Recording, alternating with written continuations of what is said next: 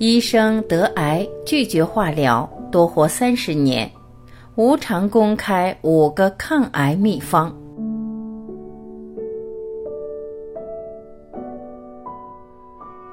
我是台湾一名医生，与淋巴癌和平共处是我此生最大的挑战。可是感恩它让我学到很多，也获得很多难得的经验。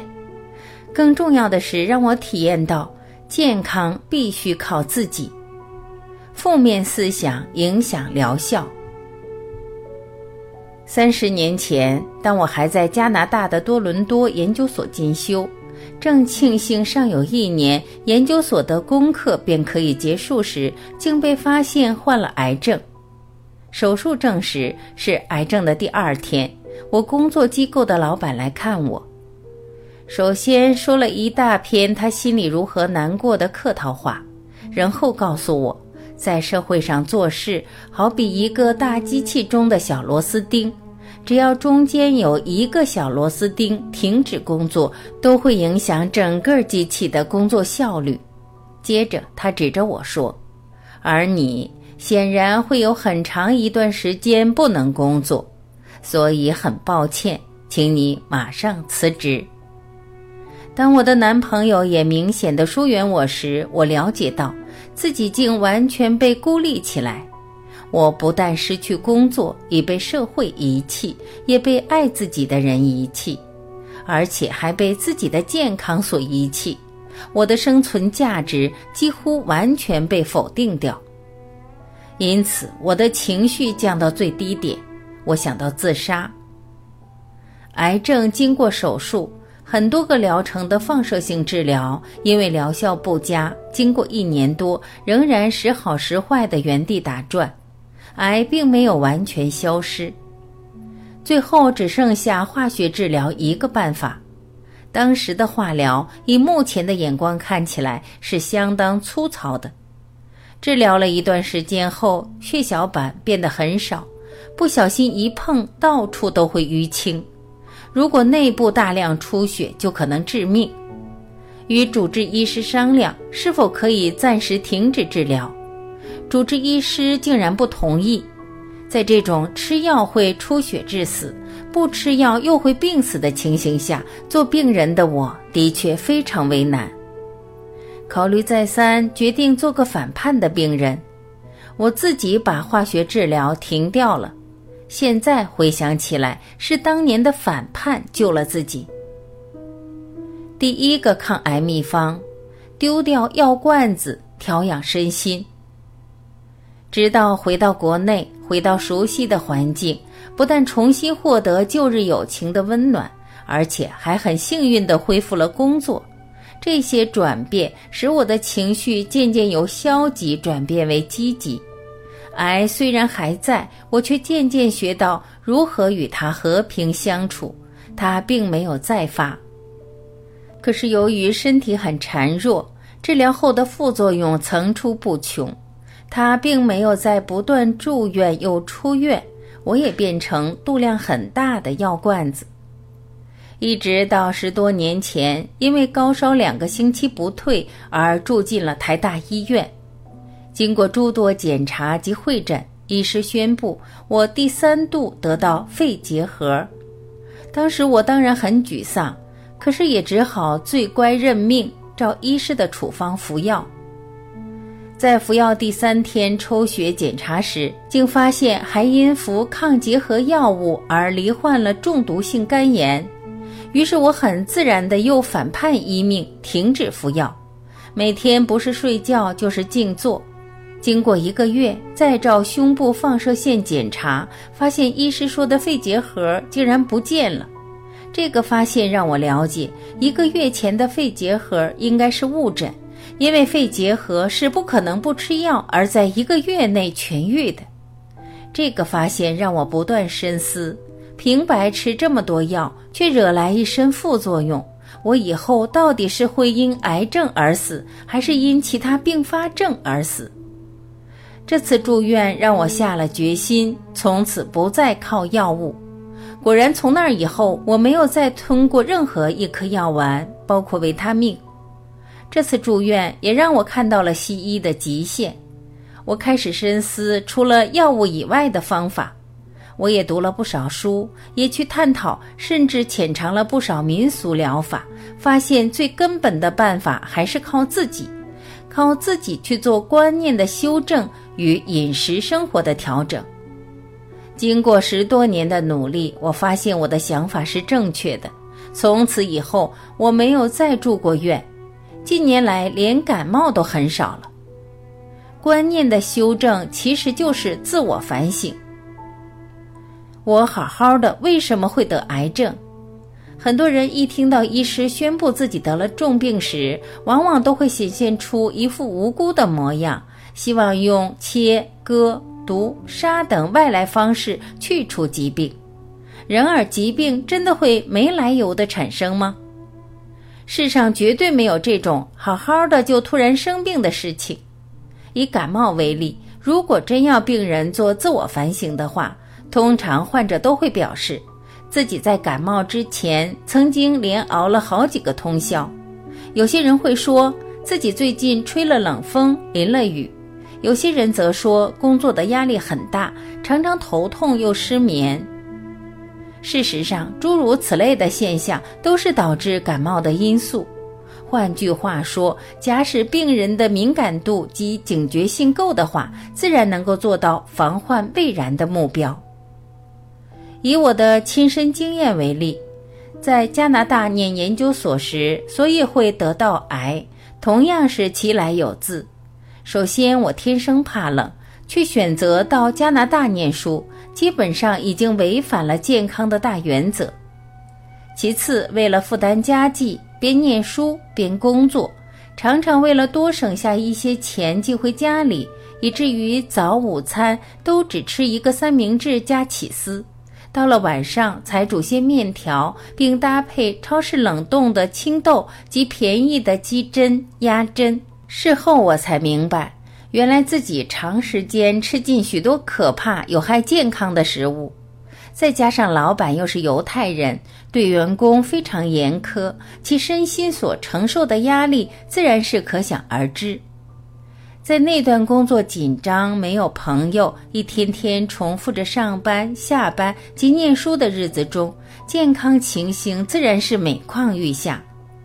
还好，后来癌症救了我，让我有足够的理由离开那样的环境，找到生路。生病不是细胞叛逆，是自己无知对细胞加压。其实，身体发生了疾病，并不是细胞叛逆违反了主人的命令，而是主人无知，拼命对细胞加压，却不知道早已超过细胞能够容忍的限度，于是细胞只好应变。生病不过是受不了委屈的细胞在喊救命的声音而已。如果把观念改一改，承认生病该由自己负责，对自己的行为心生惭愧，而努力自我反省，并感恩不尽的以满心欢喜的心情去看待自己的改变，尽量善待自己的细胞，努力不让他们受到委屈。如有需要，再配合适当的医药治疗，那么即使是病况已经相当严重，仍然有很大的痊愈空间。而且不止癌症，得任何病，即使治好了，不表示已经完全痊愈。若不善加调整观念及生活饮食，也都可能再得病。我曾在显微镜下观察一位已治疗好的鼻咽癌病人，二十六年来癌症没再发，在他去世后，其鼻咽组织仍看得到癌细胞。只是癌细胞被正常细胞包围着而已，所以改善体内环境，使癌细胞没法生长，是个一辈子的功课，偷懒不得。第二个抗癌秘方：调整饮食习惯，改善体质。调整饮食习惯是改善体质最直接而快速的方法。一般人的营养都是从嘴巴吃进去的。这是说，制造体内负责新陈代谢的每一个细胞的材料都是由饮食而来。从另一个角度来看，也可以这么说：你就是由你吃下去的食物变成的。所以，如果饮食中充满致癌性物质，日后又怎么可能不患上癌症？食品添加物是另外一个使食物的品质发生改变的因素，因为食品添加物有很多都是致癌物质。如果常吃加过工的食物，到底会同时吃进多少致癌物质，还真没有办法知道。饮食的量也会影响营养。过去在贫穷的时代，吃的不够，营养不良，当然会影响体质。现在经济情况良好，倒是吃的太多，而造成营养不平衡，也累垮消化组织，引起所谓的文明病。像高血压、心脏病、肥胖症、糖尿病等等，使体质受到影响。针对这些情形，要做的饮食习惯改变，原则上是保持饮食平衡，不吃添加物，不吃腐败食物，不吃肉类，多吃蔬菜水果。五种癌一定要吃素，吃素身体越来越好。我自己的例子是做瑜伽做到第五年时，只要一有任何肉类进到嘴巴，就会不自觉地吐出来。由于并没有任何宗教因素驱使我非吃素不可，因此我知道面对这种情形是肠胃要求我不要再吃这类食物了。一直到今天吃素十多年，看着自己的身体因为饮食习惯的改变而越来越好后。每当遇到胃癌、大肠癌、子宫颈癌、乳癌及前列腺癌的患者时，我一定会力劝这些病友要改吃素食。至于其他癌症患者，则可依照四条腿的先不要吃，两条腿的慢慢戒，最后再从没有腿的着手的原则，逐步改掉吃肉的习惯。至于为什么这五种癌友一定要吃素？因为子宫颈癌、乳癌及前列腺癌与荷尔蒙息息相关，而肉类不但含荷尔蒙多，而且也易转变为荷尔蒙，增加致癌因子。其实肠胃原本只需要谷物、蔬果就足够达到新陈代谢的目的，一味的吃肉只会增加肠胃的负荷，累积有害身体的不洁物罢了。饮食如药。需先了解病况体质，妥善配合。全然生食并非人人于各条件下都适合。有人问说，是不是每个人都适合吃生鸡饮食？吃素食可以吃葱蒜吗？我的经验认为，不是每个人都适合完全用生食，而且严格说来，东方人的体质大部分都不适合全然生食。需配合熟食、天然谷类等。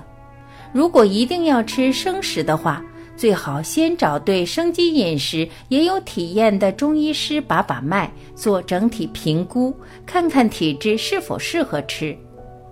至于葱蒜的问题，以蒜来说，一个人如果身体状况良好的话，绝对不需要靠蒜来杀菌，而葱则会影响身体荷尔蒙的分泌及情绪变化。对健康不见得有正面帮助。吃素不要奶蛋一样健康。又有人问说，吃素食时需不需要喝牛奶、吃鸡蛋？我认为牛奶是养小牛的，不是养人的。至于鸡蛋，原本是孵小鸡的。其实一粒糙米就像鸡蛋一样是完整营养，多吃糙米与吃鸡蛋没有两样。或许有些人认为不喝牛奶、不吃蛋，无法摄取足够的钙质。事实上，钙质并不一定要从蛋类和牛奶中汲取，一切有根的蔬菜基本上都含有钙质。另一方面，有些人可能担心钙质摄取量不够的话，容易罹患骨质疏松症。其实，骨质疏松的问题并不像大家所想的那么严重。根据调查显示，全球骨质疏松症罹患率最高的地区是阿拉斯加，其次是美国和欧洲，中国大陆则很少。原因为何？因为阿拉斯加人常年吃鱼，美国和欧洲人民又经常吃肉所致。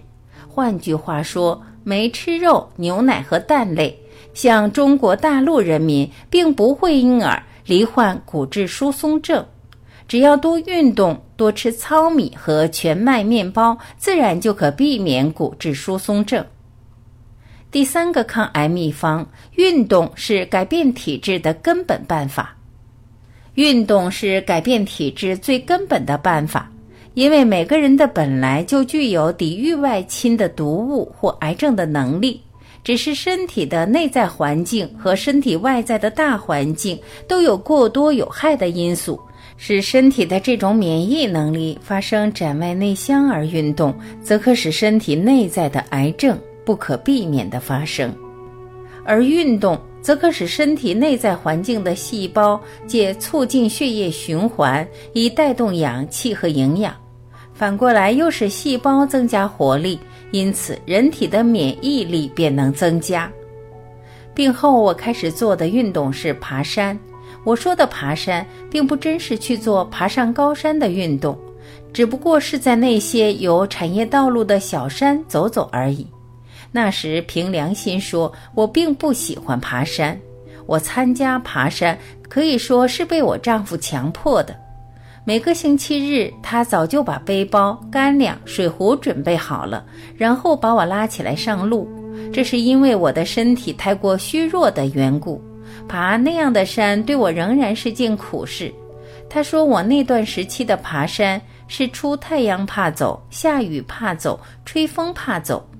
其实之所以会出太阳怕走，是因为经过治疗以后，我的体质很差，晒了太阳皮肤就会发痒。之所以会下雨怕走，是因为我怕感冒。经过治疗，我的身体很差，简直不能同别人比。普通的天气，别人不容易感冒，偏偏我却会感冒。之所以会吹风怕走，也是有原因。治疗以后，我的血液循环很差，手脚常都冰冷。爬山时，别人是一爬就出汗，我却要爬了半天，身体才会热。如果有风，则会反而越走越冷，很受不了。尽管这样，我的爬山时走时停。但时间累积下来，我还是尝到了它给我的好处，我的健康竟然缓缓的在进步。现在痒的问题已经不知不觉的消失，风雨对我来说已不是阻力。经过不断磨练，而今我的爬山和走路的本领却已越来越有进步。过去走短短的路便要流泪，甚至大病一场，现在体力增加了。走二十公里路已是家常便饭，甚至还有过一天走四十公里的记录。几年前还在经过两年的准备之后登上玉山，来作为对我的体能的考验。结果我很欢喜我的成绩，我通过了。两年前我改变了工作环境，每天早上先去爬山。在山上吸他两个钟头的芬多精，回家洗个澡才去上班。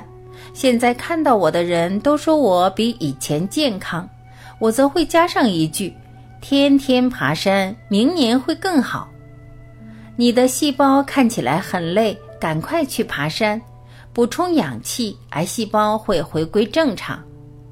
在实验室养癌细胞，如果加氧，癌细胞就养不好；如果加二氧化碳，癌细胞就养得很好，这表示我们自己把体内环境弄到缺氧，细胞才无可奈何变成癌细胞来适应环境。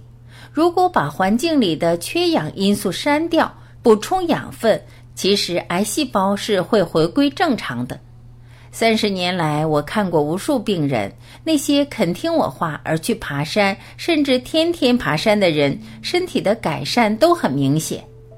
现在，每当我透过显微镜看到病人或友人的细胞显出缺氧的状况时，我都会提醒对方：“你的细胞缺氧，看起来很累，赶快去爬山。”除了爬山、走路、慢跑以外，我也曾经花不少的时间在做瑜伽、气功和静坐的锻炼。那些锻炼开始时什么成绩都看不到，可是久了以后，身体还是在改善。不过，一般瑜伽老师不是要求学生再弯一点、再弯一点，就是以极快的速度教学。事实上，瑜伽要做得好，慢及足够的热身运动是不可少的两大要件。就像我自己就曾经花了一个小时学摊尸式，花两年的时间学热身运动，结果身体不但越来越健康，感觉也较以往灵敏许多。每天运动四小时，换取生活品质。自创礼佛瑜伽，修心又健身。几乎每个人都知道运动对健康的重要性，但是真正能够身体力行的人却不多。我自己自从开始做瑜伽、爬山、静坐后，每天维持四小时的运动量。四小时对许多人来说，或许觉得不可思议。但是如果每天运动四小时，可以使剩下的二十小时比较舒服。如果成天不运动，二十四小时都不舒服，你选择哪边？第四个抗癌秘方：笑，不生气，正面看，放松四招，多活三十年。除了生理因素之外，要克服病魔，还必须从心理层面下手，像笑。不生气即以正面态度看待一切事情，还有学习放松，即是我这么多年来能够降服疾病的大原因。学习笑是一项很特别的功课，因为我知道笑的时候，尤其是大笑的时候，身体内的细胞是放松的。细胞只有在完全放松的时候，才能圆圆润润，充满活力，足以应付外辱。刚开始学校时，其实不是真心想笑，而是勉强去把嘴巴拉成笑的样子。可是久而久之，心里自然会加以配合，真的变成成天都开开心心的样子。得癌症以后，学校便成为我的生活课题之一。有一次，一位病人眉头深锁的来找我。我看到她郁郁寡欢的样子，便问陪同母亲前来的小女孩：“你妈妈怕不怕痒？”小女孩说：“怕痒。”于是我悄悄地告诉女孩：“以后妈妈躺在床上的时候，你就搔她痒。”结果，这位母亲在每天大笑一回的情形下，慢慢地疏解了深锁的眉头。第五个抗癌秘方：不生气。生气是别人做错事，我惩罚自己。学习不生气是一项比较困难的功课，因为我为人耿直，又爱打抱不平。一看到不合理或不公平的事，拔刀相助的精神便来了。自从我了解生气的定义是别人做错事，我惩罚我自己以后，我便开始努力去实践。不过积习难改。我的这个过程还是经过了四五年才看到一点点成绩。刚开始别人挑衅我，我还是会马上反应，接着便后悔，然后我会看到别人在挑衅，我会看到自己快要动气，于是马上逃到看不到挑衅的地方，再慢慢调整自己的情绪，然后我渐渐不需要逃离现场，也能压住脾气。可是还需要在心里说：“你好可怜”，来平衡自己的情绪。现在我什么都看到，却可以一直保持笑容。恭喜病人得癌症，持正面的态度对疾病的疗效有极大的影响。像我得癌前期，由于挫折连连，对人生前途无信心，疗效不彰；但得癌后期，由于对人生前途恢复信心。虽然没有治疗，身体却反而慢慢好起来。因此，自从我的健康进步了以后，除了我的专业，我最乐意做的一件事，便是为癌症病人打气。每当一个垂头丧气、以为末日将至的癌症病人被介绍来看我以后，往往经过一番疑问的解释。尤其是当他看到我这个活生生的例子，朝气蓬勃地站在他的面前，他的信心便很容易的能建立起来。于是，这个垂着头、苦着脸进来的病人，结果却能昂起头，脸上充满笑意地踏出我的办公室。我做的事并不是显露奇迹，只是我让那些癌症病人看到希望，让他们的情绪能很快从消极变为积极。甚至有癌症患者来找我时，我会说：“恭喜你的癌症。”对方一听，自然会觉得莫名其妙。我解释：“假如你不得癌症，怎么会改变饮食习惯？怎么会开始运动？又怎么会学校呢？再说，从今天开始，你的生活会一天天的变好，一天天的有品质。这样一来，怎么会不值得恭喜？”于是对方一听，果然对自己患病的情形释怀了许多。待患者情绪比较平稳要离开时，我又会说：“再恭喜你一次。”对方一听又是一头雾水。既然之前已经恭喜了，有什么事还值得再恭喜一次？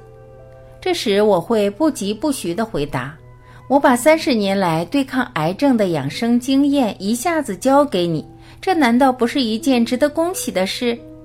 就这样，对方带着饱满知足的感觉离开。善用多赚三十年的法宝。如果凡事从正面思考，事事会变得非常美好；反之，凡事都从负面思考，事事都变得相当糟糕。就像我先生为了我好，毅然决然地把家里的电话线拔掉，以免我下了班后还要接听一大堆电话。虽然这似乎对我有些不方便，但是从另一个角度来看，能够安安静静地利用下班时间做瑜伽运动，对身体不是反而有很大的帮助吗？再说，真有什么重要的事，隔天打到办公室就可以了，何须挂碍在心？放松看起来很容易，其实却是最困难的，因为放松要从心做起。心真的放松，身体的细胞才能松。而心要放松，必须放下很多现世间的价值观，包括名利情等。我的方法是从清抽屉开始，久已不用的东西马上送走，放开。衣服物品也是，甚至延伸至人际关系。于是人变得活得很简单、很朴素，人就轻松了。当年医生宣判我只有六个月的生命，如今我认为自己多赚了三十多年。为何如此？笑不生气及正面看事情，学放松，应该是重要的法宝。改得越多，好的越快。这些年来，我不但看了不少癌症病人，更与其中一部分病人变成朋友。共同奋斗，分享彼此的经验，互相鼓励，努力活下去。我们发觉，活得越长及活得越有声有色的人，往往都是勇于自省及坚持修正自己的生活方式的人。改得越多，改得越彻底，好得越快，已经成了我们的原则。营养是细胞借以为生的资粮。如果天天吃下充满抗生素及荷尔蒙的家畜肉类，细胞想不生病也不成；充满农药及加工化学物质的食物也会使细胞中毒。只有回归自然，才能使细胞恢复生机。运动的好处是使身体的循环顺畅，把养分及氧气带到该去的地方，对生病的细胞尤为重要。如果选择一两种自己喜爱或适合的运动，持之以恒地做下去，总有一天成绩会自然显露出来。心理的调试极为重要，要知道自己身体里的细胞到底是听自己的还是听别人的呢？当然是听自己的。那么自己对细胞下达的命令，便不应下那些不利于细胞的命令。例如生气、烦恼、消极，细胞无外顾之忧，才较容易应付内患；对癌的免疫能力才容易增加，才是根本解决癌症的办法。自我反省乃至身体力行，只要坚持，这些事并没有想象的那么困难。而且，如果继续坚持下去，所有疾病甚至癌症都会自动让步，让健康的细胞抬头。生命的长短我们无法决定，但生活的品质却是可以改善的。